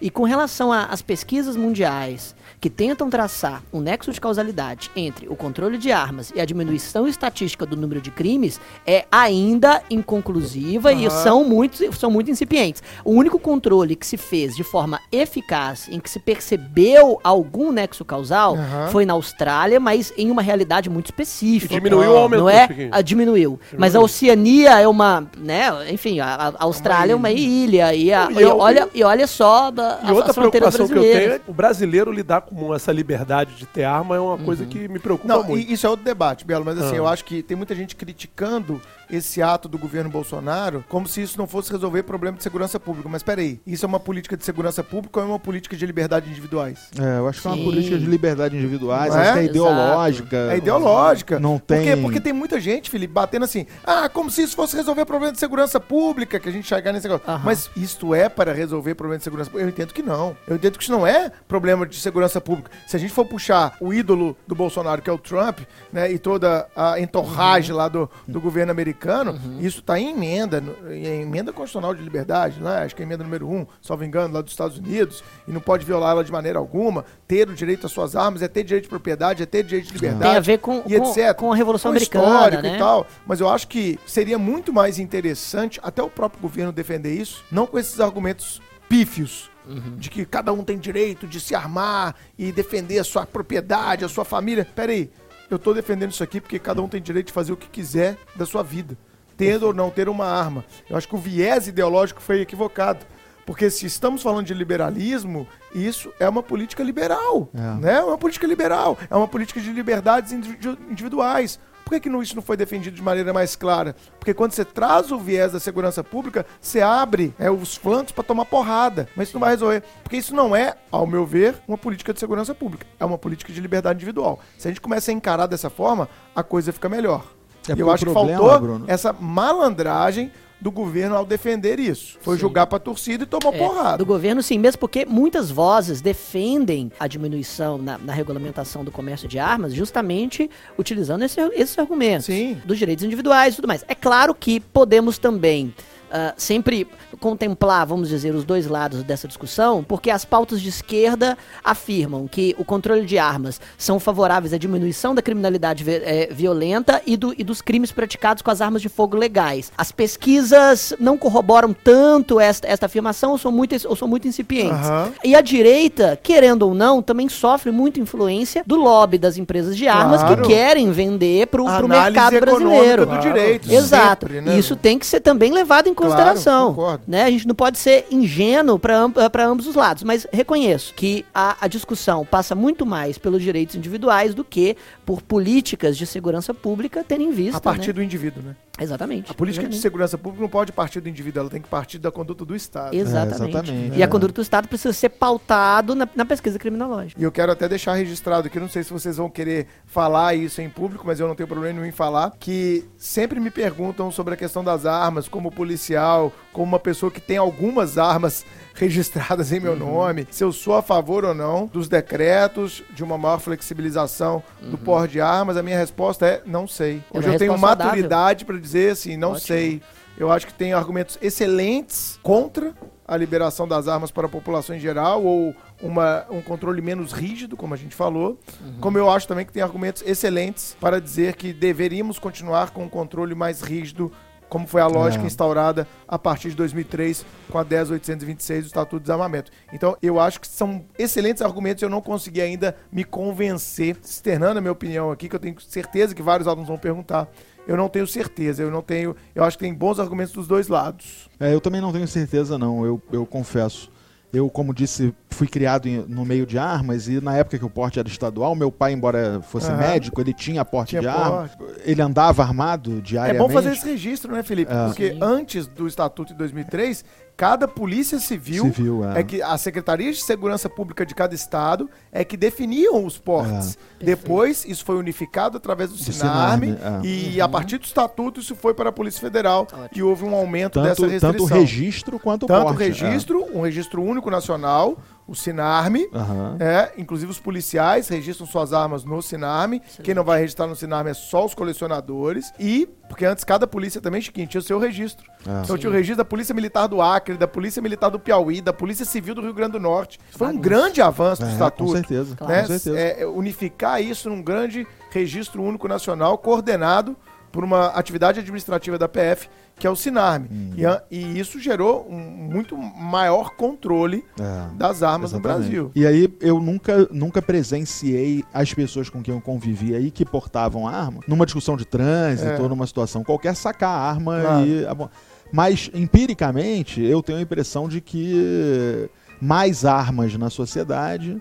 Mais armas na mão do, Aham. do cidadão comum, destreinado e etc., trariam uma insegurança maior. Mas não é uma, não é uma estatística, não é uma Uhum. pesquisa, É um não é nada disso, é um sentimento. É, eu, sentimento. Sim, eu- sim, a minha sim. opinião é, É, que eu é. tenho muito receio. Eu acho que o brasileiro não está preparado para esse tipo de experiência. É, Então é receio, mas eu posso queimar minha língua, né? Sim. Eu tenho Mas, receio. é, Talvez pela impunidade, Belo, assim. É, e- Mas, mas por outro lado também, a gente também só tem que lembrar né, que um, um, um revólver barato custa dois mil reais, dois mil e quinhentos reais. Sim, então também sim. não é qualquer pessoa que É, vai ter... exato. Que demonstra também que não vai acabar o tráfico ilegal, de Ilegal, armas, né? exatamente. Exato. O traficante não vai Que é uma comprar utopia. arma. Exa- É, exatamente, exatamente. E acho justamente que o único reflexo que esse que um controle assim poderia ter não é, não é sobre a criminalidade profissional, patrimonial urbana, mas muito mais sobre os cachacídeos, né? Como sempre dizia um, um professor de o meu professor de faculdade. Justamente o que, o que acontece muito, principalmente no interior, né? O, Aos o indivíduo semana. aos fins de É, semana. Os, os- os maiores índices de violência doméstica no Brasil é sexta-feira após o trabalho. Exato, E a, exato. e a cana comendo solta, né? Exatamente. Cachaça. E Ex- 80, exatamente. salvo engano, 84% motivados pela bebida alcoólica.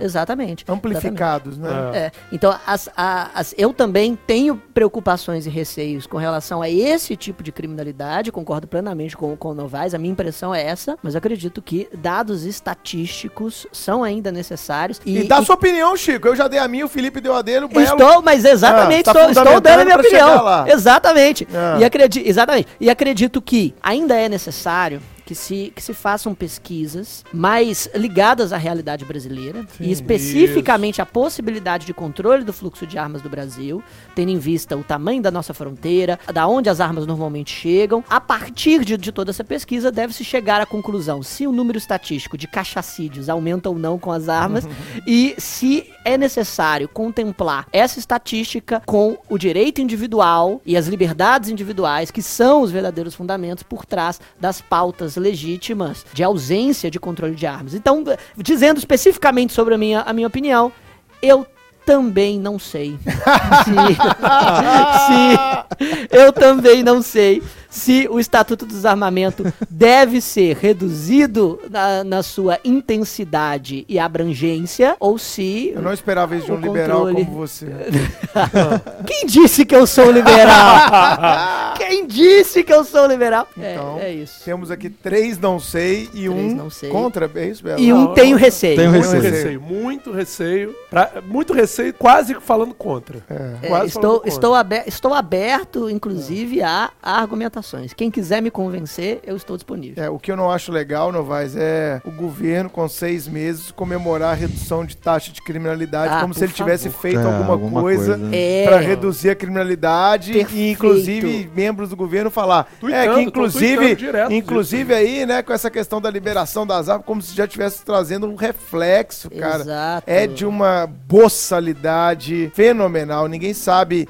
É porque isso- quando você atribui ao sucesso do seu governo uma diminuição de taxa de criminalidade, é porque pressupõe-se uma mínima relação de causalidade. É, exato. Cadê o nexo causal? Eu Perfeito. fiz isso e isso gerou uma diminuição. Claro. Agora, quando você está nos seis primeiros meses de governo e onde nem foi implementada uma Nada. política ainda e começa a se comemorar é, redução de índices, eu acho de uma boçalidade inacreditável que não passaria pelo crivo de três jornalistas inteligentes É. perguntando. Exato. O que também está faltando. Isso aí é, é medo do, do, do, do é medo, capitão. é medo, é- não, é medo, é medo, da, é porque agora tá todo mundo armado, né? Não sei.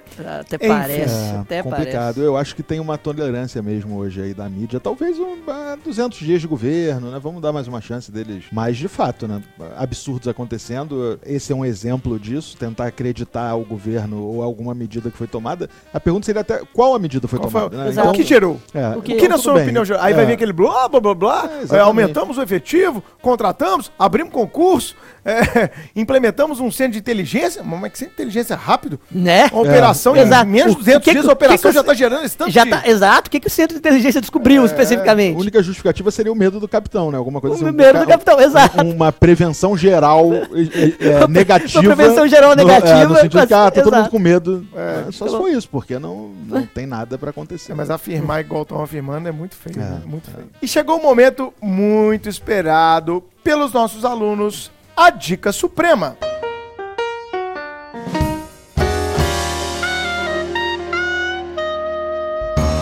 Vamos lá, Felipe, nosso primeiro convidado. Indique algo que você tem lido, visto, para os nossos alunos do Supremo Cast. Bruno Zampier, eu estou numa fase estudando. Eu achei bom o Bruno, o Bruno ter falado primeiro do Novaes, que é primeiro dos mais velhos, né? Sim, de fato, meses, mas é verdade. Ele tem essa mania de ficar dizendo isso. Na verdade, eu sou de julho de 76 e ele de novembro, ou seja, a diferença é imensa. Caraca, vocês são velho pra É, caramba, velho. é. Mas é, eu tô numa fase de olhar outras coisas além do direito e, Eu também. e, e, e, em especial nesse momento eu tenho estudado muito sobre investimentos e tal. Inclusive ouvi o, o, Inteligência o- financeira. o podcast da inteligência financeira e achei ótimo as dicas lá do Chiquinho sobre consumo ou não consumo, né? E o, o, o- debate todo lá. E do Kerley também, que a gente questão- falou de planejamento previdenciário. ah, Recomendo não- você, ficou não- semana passada, não- ficou bem legal. ouvi. Mas enfim, e, e aí, estudando investimento, estudando modalidades de investimento e tal, eu comecei a ouvir falar sempre de um mesmo cara chamado Nassim Taleb, que é um libanês radicado nos Estados Unidos, foi Sim. operador da Bolsa Americana, depois montou uma corretora, ficou bilionário com a corretora dele, como se fosse aqui a XP Sim. investimento, ele ficou bilionário com aquilo e aí ele vendeu a corretora dele e foi se dedicar ao que ele gosta, que é filosofia, e foi dar aula de filosofia. Que fantástico. É, é, e ele escreveu alguns livros, e um dos livros dele, eu, eu acabei de ler o terceiro, mas um dos livros dele, que eu acho que é bem importante e que serve não só para quem gosta de investimento e tal, mas que serve para a vida, é um livro chamado Antifrágil. Antifrágil? É, ele criou essa palavra, Vou anotar. antifrágil. Eh, na verdade, ele criou um- uma, uma categoria, né, que é a antifragilidade. Eh, e, e que ele, resumidamente, ele descreve o seguinte, que o antifrágil é o oposto do frágil. Né? O frágil é, é um copo, um copo de cristal, uma taça de cristal. Ela é frágil. Sim. Se você bobear quando você está lavando, ela quebra. Quebra. Né? De tão frágil que ela é. A, a fragilidade é isso. A fragilidade é aquilo que quando se depara com um, um evento ruim, um, um caos, uma situação ruim, ela se quebra. Ela se deteriora de tal forma que aquilo se torna irreversível. Ela está sempre sobre o risco da ruína, ou seja, de acabar. Depois disso, você tem uma ideia que não é o contrário do, do frágil, que é a ideia do robusto, do rígido. É o rígido é aquilo que não se deforma. Se eu pegar, por exemplo, um copo de plástico, não esse de isopor, mas um copo de plástico e amassar o copo de plástico, ele vai voltar, ele não se quebra, ele, mas ele não ganha nada com isso. Ou seja, Sim. ele não cresce com o caos, ele não cresce com o evento ruim. É, o antifrágil é mais do que o robusto. O robusto seria o resiliente, é uma Sim. pessoa com um comportamento resiliente. O antifrágil é alguém que passa pelo caos e cresce com ele. Ou seja, não só ele não se abate, não se deforma, não se quebra, não se destrói, mas ele cresce, ele tira coisas positivas Que do fantástica caos. dica pra quem hein? tá estudando pra Então, concurso, exatamente. cara. Então É. eu tenho sempre falado sobre isso. O livro é um livro bastante complexo na leitura e tal. Mas é, eu acho que vale a pena, principalmente os capítulos iniciais, quando ele traz essa ideia de antifragilidade. E ele, e ele, ele ensina lá, não dá pra resumir isso aqui, mas ele ensina que é possível você se tornar antifrágil. Ou seja, você Criar ter um comportamento antifrágil. É, e- Adotar um mindset de antifrágil. e como você sabe, acho que todos aqui, muitos que estão ouvindo também, eh, eu, eu descobri isso agora, lendo isso agora. Mas eu, em 2016, tive um tumor maligno de intestino e Excelente. passei por, por todo o tratamento dele de forma muito bem. E Assim, nós passei pelo- acompanhamos, cara, essa trabalhando, publicando as coisas, rindo de mim mesmo quando fiquei com a bolsa de colostomia e ficava me sacaneando com isso e tal. É, e de repente, quando eu descobri esse conceito de antifragilidade, eu vi que durante o, o tratamento do câncer eu treinei muito isso. Eu treinei crescer com aquela situação de caos que eu estava vivendo ali e não só ser resiliente a ela. Ah, vai dar tudo certo. Não, mais do que isso. Eu tenho que aprender com isso e me tornar uma legal. pessoa diferente disso. né? Filipão, Então, isso, isso é fantástico, cara, porque pensando um pouco aqui no que você está falando, a- a- o câncer que você teve e você enfrentou bravamente, e como a gente já se conhece há muito tempo, eu, eu fiquei muito fã de você nessa época, pela, pela o comportamento que você está descrevendo, ele é aquela coisa não planejada que obviamente ninguém quer passar, mas que eventualmente por dezenas de fatores ainda sem um nexo de causalidade É. explicável, que você se pergunta por que comigo, né? É. Tenho certeza que essa, essa, essa pergunta deve ter passado em algum momento pela sua cabeça, mas por que eu vou, por que eu estou passando por isso? Por que eu fui colocado nesse tipo de situação? Você conseguiu, como você está falando, se tornar antifrágil a partir de um evento que você não controla. É, e aí Certo. tem um outro livro do Nassim Taleb, que é um livro chamado Cisne Negro. A lógica do cisne É, a negro. lógica do cisne negro, onde ele descreve isso, eventos que você não tem controle e que Exatamente. normalmente depois que acontecem, quando você vai tentar entendê-lo, você consegue entender o porquê do que, o porquê daquilo ter acontecido. É, então, é o caso do 11 de setembro, é, o Joesley Day aqui no, no Brasil. Joesley então, são essas situações que você olha e fala assim, pô, isso era inesperado, ninguém sabia que isso ia acontecer. Mas quando você vai investigar aquilo depois, você percebe que aquilo na verdade teria explicações Sim. ali para acontecer. Mas excelente. Esse, esse livro eu não li, mas já estou colocando aqui para ler, porque eu acho que pode até ajudar a gente a construir mentes vencedoras É. com os nossos alunos. E isso é muito importante. Então, você, ouvinte, anote antifrágil, coisas que se beneficiam, beneficiam Beneficiam. com o caos, de Nassim Nicolas Taleb. Excelente dica, Felipe. Muito bom. Ó, e aproveito aqui para comemorarmos, né, cara, a sua Exatamente. cura, porque tem a galera Exatamente. ouvindo aí. Então, Exatamente. é, como, Beleza. como quem te acompanha há muito tempo, é arroba Felipe, professor Felipe Novaes. Isso. Só seguir lá, sejam bem-vindos todos ao Instagram. Também tem um podcast. Meu podcast, ele até tem lá alguns jurídicos e tal, mas na maior parte do- dos episódios eu falo sobre outras coisas e não sobre direito. Chama Coisas que Aprendi. Coisas que Então, aprendi. É, Pô, que podcast legal. Coisas que Aprendi, Felipe Novaes. Tá no Spotify. Eu não coloquei nas outras plataformas. Tô pensando em colocar, mas por enquanto, só no Spotify. Se precisar de ajuda, a gente, a gente ajuda com a nossa equipe aqui. Beleza. E ótimo, né, cara? Veio a cura, né, esse É, ano. veio Você- a cura, veio a cura. Exato. Tô curado, tô naquele período ainda de remissão, mas agora tem três anos que eu tirei o tumor, né? Então é, não tem nenhum indício de retorno, nada disso, não tem mais a colostomia, reverti, enfim. Acho que eu tô realmente livre. disso. Zerado. Que Zerado. bom. É, eu Bom, posso, cara. posso até aproveitar esse, esse momento, porque eu acompanhei de perto, óbvio, né? A gente está há oito anos juntos, e eu fiquei muito admirado com a força do pensamento positivo que o Novaes teve com esse problema. Que a gente vê muita gente reclamando de qualquer coisa, reclamando por besteira. E realmente a gente hoje, eu sempre soube disso, mas Novaes também deu uma demonstração de que pensamento positivo é, faz com que a vida seja melhor. Resiliência, Exatamente. entender o processo, Exatamente. não ter ansiedade.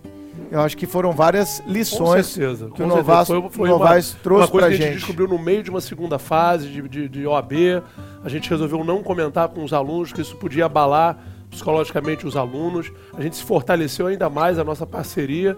E aí hoje, poxa, é, todo dia é abrir o olho de manhã e comemorar e agradecer. É isso É isso, Não é? cara. Sensacional, Muito bom, gente. Muito bom. Belo, já que você tá falando, já dá sua dica logo aqui, Suprema. meu Então, eu velho. vou aproveitar, porque a gente, né, a gente tem o prazer de estar muito próximo dos alunos. Eu vou indicar dois livros. Um livro é, é de uma psiquiatra, a Ana Beatriz Barbosa Silva, que ela tem um livro de entrada que é o Mentes Perigosas, que é um livro muito bacana para você entender a sociopatia e tal. E esse livro dela fez tanto sucesso, tanto sucesso, que ela começou a lançar uma coleção. Mentes Inquietas, Mentes Consumistas, e um que eu acho que vai ajudar muito os nossos alunos é o Mentes Ansiosas. Como a gente pode controlar esse verdadeiro inimigo que é a ansiedade. Hoje o que eu mais ouço em sala de É. aula é ai, Belo, eu tô muito ansiosa. Ai, Belo, eu tô muito ansioso, tô muito nervoso. Em hora E- H, né, Belo? Hora e, H poxa, O direto. que mais a gente alunos Ai, me dá um abraço, eu tô muito ansioso. Exatamente. Então, é um livro muito bacana que faz com que você, entendendo a ansiedade, a controle. Mente ansi- Mentes Ansiosas, da Ana Beatriz Barbosa Silva. Excelente dica. E a minha segunda dica, que eu sou um colecionador, posso dizer assim, de biografias, né? eu estava fazendo um Hum. catálogo essa semana, já estou com 230 biografias, Chiquinho. Realmente. É, Compradas É. ou lidas? é, não. Lidas eu acho que umas 180. É, Porque eu sou daqueles, vezes. Chiquinho, eu sou daqueles que entram numa livraria e não consigo ficar sem comprar. Sei então eu como é que compro é. pra deixar na, na biblioteca, que aí quando eu acabo um livro, eu já olho ali quais são as opções e eu vou, É, vou eu, escolhendo, eu, né? eu sei como é que é. Sempre quando É. eu entro numa, numa livraria, a, É. a minha esposa vê- fica, fica me zoando, que eu, eu, pego, eu pego o celular e começo a tirar foto das capas pra poder Ah. comprar no Kindle. É. Mas. É, a é, gente tem conversado sobre isso, né? Exatamente. No um dos papos do nosso quarto é justamente isso. É. Eu não tenho Kindle, eu tô resistindo ainda. E o Chiquinho, não, o Belo Eu é resisti maravilhoso. por muito tempo, é cara. muito bom. Olha os cara, papos né? do foi a quarto. minha melhor compra. Olha os papos do quarto. Foro privilegiado. Onde ler melhor? Presencialmente, fisicamente ou no Kindle? Tem É. algum outro papo, tipo assim, é, futebol? Você tá. Ah. Eu senti uma certa inveja. Não, aí porque eu já desse- frequentei o quarto de vocês. do Vocês quarto. não estão lembrando da prova oral de delegado Mato Grosso, onde eu passei a tarde no quarto de vocês. Ah, foi verdade, Verdade. verdade. Foi legal esse, É, foi esse, legal. esse- esse lance que o. Supremo faz de prova oral é muito bacana, É, né, cara? muito- muitos muito alunos bom. aprovados lá Muito para legal, delegado Mato muito Grosso. legal. Sim, muito bom. E aí, em relação à biografia, vou aproveitar aqui as minhas raízes mineiras e vou indicar a biografia do Tiradentes.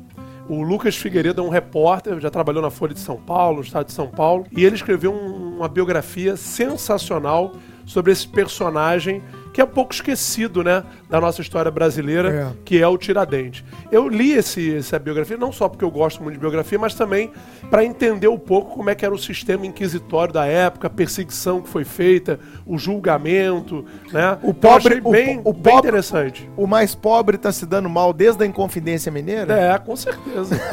com certeza. E eu que gosto muito de ir pra Ouro Preto, né? Quando tô lá em BH, sempre dou um pulinho em Ouro Preto e tal. Então é, foi muito bom eu ter lido esse, esse livro Tiradentes do Lucas Figueiredo. Fica a dica aí suprema pra vocês. Chico? Bacana. A minha recomendação, ele, é, ela tem a ver com o tema de hoje, mas apenas parcialmente. A gente falou aqui muito sobre violência e as pesquisas criminológicas relacionadas a, a, a ela, tanto que demonstram ou não o nexo de causalidade de determinados fatores.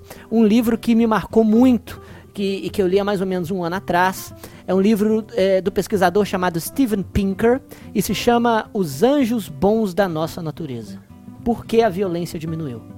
A expressão os anjos bons da nossa natureza ela foi tirada do discurso de Abraham Lincoln durante a, a Guerra Civil Americana, em 1861, porque ele apelava para os anjos bons da nossa natureza para que o Sul confederado se rendesse sem um banho de sangue, o que obviamente não aconteceu na época. Daí, o, o que, que o pesquisador faz? Ele analisa as estatísticas que temos desde a Idade Média para primeiro demonstrar o quão era provável um homem morrer violentamente na, na- no medievo e, e como isso foi mudando com o passar dos tempos. Até que ele chega na conclusão a- a- a- impressionante, avassaladora, de que a violência é, entre pessoas diminuiu 98% na Europa Ocidental, da Idade Média para cá. E vem diminuindo desde quando nós temos registros de, civil, de, de civilização.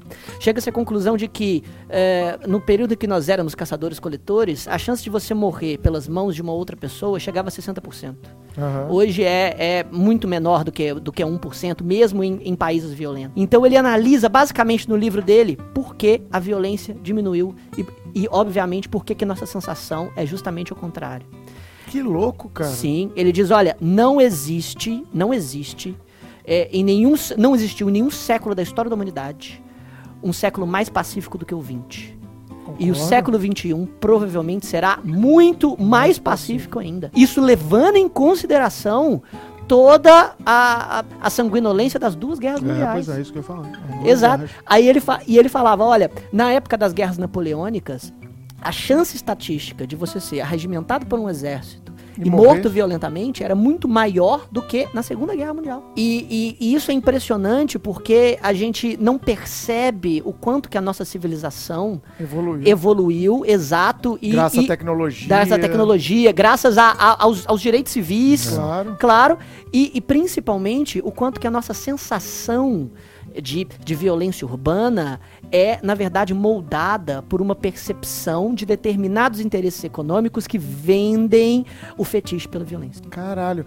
Ô, Chiquinho, e eu digo mais. que é o nome dele? Steven Pinker, os, os Anjos Bons da Nossa Natureza. É realmente de abrir a cabeça. Deve ser, eh, tentando adivinhar aqui o livro, será que ele não tá falando daquela questão de, no passado, a gente tinha muito mais, até puxando um pouco do nosso papo com a Luciana da Adalto, Uhum. será que lá no passado a gente não tinha um medo menor da morte do que hoje? Porque você vivia menos, Uhum. você sabia que a qualquer momento o seu estado poderia ser afetado por uma guerra, Sim. então de repente o nível de valorização da vida ou de importância com a vida era menor do que o que a gente tem hoje. Sim, ele- Como a gente sim. valoriza mais a vida, a gente tem Sim. mais medo do que a galera do passado. De Sim. repente é isso. Sim, sim. Na verdade, E de ele perder fala uma vida justamente confortável. de perder uma vida confortável, assim, ele fala da valorização da vida, ele fala muito do senso de empatia, Uhum. que na verdade não era cultural há tempos atrás e hoje é. É. Se preocupar com o outro. Solidarismo. Solidarismo. Se preocupar com o outro impõe freios informais ao comportamento violento que a humanidade historicamente custou muito a desenvolver. Perfeito. E a gente, e a gente fica subestimando todas essas coisas. Verdade. Todos esses sensos Pô, horizontais vou de ler, comunidade. cara, mais ele um, fala muito isso. mais um pra É, coleção. né? realmente é de, é de mudar, é de mudar Já. a vida,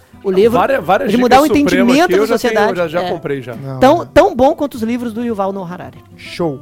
A minha dica Muito legal. suprema vai um pouco na linha do que a gente debateu na segunda parte do podcast de hoje. É, já é um pouco antigo, mas como tem muita gente nova nos ouvindo, pode ser que não tenha tido acesso a esse documentário à época em que ele foi lançado com muito sucesso, que é o Tiros em Columbine. Tiros em Columbine, de Michael Moore, é um documentário onde ele analisa a sociedade americana, essa cultura de violência, cultura armamentista, que levou, ou que poderia ter levado, à tragédia da Columbine High School, que ocorreu lá em 99. E ele faz toda essa análise da cultura da violência nos Estados Unidos. Acho que vale a pena assistir isso para moldar um pouco mais a opinião sobre essa questão de legalização de armas e de porte de armas que nós aqui debatemos. E na sequência, confesso que não li, vou dar uma dica sem ter lido, mas a pessoa que me recomendou é, tem todo o critério, que é a É que nem minha orientadora. Santos. Silvio Santos, Eu não vi, mas, Mas a minha minha, filha filha, viu. e disse que é Não, muito na bom. verdade, foi a Fatinha. Oi! Foi a Fatinha, a Maria Oi. de Fátima, Maria de Fátima Freire de. Sá, que você conhece. Nossa, foi minha professora É, de e é minha civil. orientadora no doutorado. Sensacional. Ela é espetacular, a Fatinha. Um concordo beijo, Fatinha, se estiver me escutando. né? eu sei que eu tô atrasado com a tese, mas nós vamos bater um papo sobre isso. Exato, É, exato. Eu tinha mas- cabelo grande quando ela, quando ela me deu aula. O quê? O quê?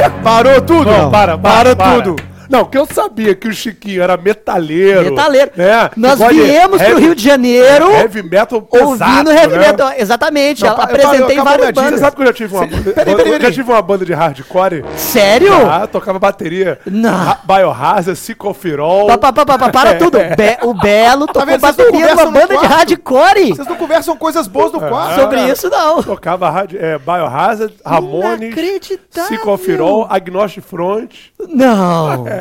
Olha Eu tinha Eu não falando. sou oito anos convivendo com ele, eu não sabia disso. falando. Acabei de saber Belo, disso ó, agora. Chiquinho, revelações do podcast. Chiquinho foi cabeludo, Foi. né? Belo teve uma banda de hardcore. É, é, Pode acabar o episódio, né?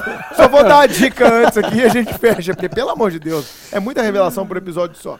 A Fatinha indicou um livro de uma das mães dos meninos que cometeram o atentado em Columbine. Caramba. 20 bacana, anos depois da tragédia, ela Nossa. escreveu um livro que chama O Acerto de Contas de uma Mãe. Caramba. A vida após a tragédia de Columbine. Pô, que legal. Onde ela vai falar da necessidade de se ouvir os filhos, onde vai admitir que ela tinha um filho psicopata, mas não sabia dessa psicopatia até que acontecesse a tragédia. E O Acerto de Contas de uma Mãe é um dos livros que tá aqui na minha estante para eu ler, porque parece ser um livro. Ela falou: você vai chorar no livro, não tem como, porque imagina, É. a mãe de um assassino é, em série desses atentados em escolas americanas escreve um livro dizendo toda a sua história. O nome dela, da mãe desse, desse menino, é Sue Klebold. Sue Klebold, mas tem em português o acerto de contas de uma mãe. Eu não li, mas eu quero ler e quem me indicou já me indicou muita coisa boa para leitura e eu acho que dentro dessa ideia armamentista casa muito bem a leitura desse livro e também assistir Tiros em Columbine de Michael Moore. Fechamos então mais um episódio do Supremo Cast. Eu queria agradecer esses dois queridos amigos que se dispuseram a comparecer aqui à sede do Supremo Rio, onde estamos gravando a nova temporada do Supremo Cast. Belo, foi um prazer te ter aqui. Filipão, muito obrigado. Suas Pô, considerações finais. Ah, maravilha. Mara- Supremo aqui é minha, minha casa. Vocês sabem o quanto eu gosto de dar aula no Supremo, o quanto eu gosto de estar no- no- em Belo Horizonte. E esse projeto de vocês é simplesmente incrível. Eu fico ansioso para acompanhar os episódios. Obrigado, né? Valeu, o Chiquinho cara. falou dos coletores, aí eu me lembrei do Sapiens Caçadores. que ele indicou, né? É. Então, assim, muito bacana, tá? Muita qualidade, muita qualidade. Eu tenho aprendido bastante também com o Supremo. E tá aqui com meu irmão Novaes é, é incrível. Isso. Obrigado, gente. Fofo. Obrigado, Belo. Novaes, Muito legal, cara. Muito agradecido pelo convite, gostei muito de participar. Eu gosto de falar, né? Então, como eu gosto de falar, participar professor, de um, né, cara? Participar né? de um podcast é, é tudo de bom, então tô à disposição sempre. Muito legal. Agradecer aos ouvintes pelo carinho de sempre e dizer pra depois assistirem, ouvirem, né, também o meu podcast lá, o Coisas que Aprendi. coisas que aprendi. É Vamos isso aí. ouvir o podcast do Felipe disponível, por enquanto, apenas no Spotify. Chico, Agradeço a presença dos dois. Digo que eu me espelhei muito, principalmente nas aulas do Novaes, quando eu comecei a lecionar. Te agradeço. velho, por Novaes é velho. Isso, Chiquinho?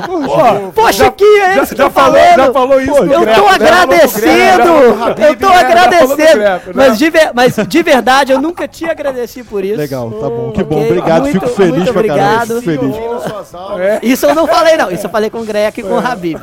Fico com feliz, fico feliz. Chiquinho é um puxa-saco, tá? É muito- Obrigado também, Belo, meu colega de quarto. Espero que ainda. Roommate. Exatamente. Espero Muitas que. viagens ainda, né, Chiquinho? Muitas viagens para dividirmos quartos e falarmos sobre, biogra- sobre biografias. Perfeito. Obrigado, pessoal, pela audiência. Indiquem o Supremo Cash aos seus amigos. Mantenham contato conosco, porque essa é mais uma temporada dedicada aos nossos alunos do Supremo. Até o próximo episódio, pessoal. Tchau.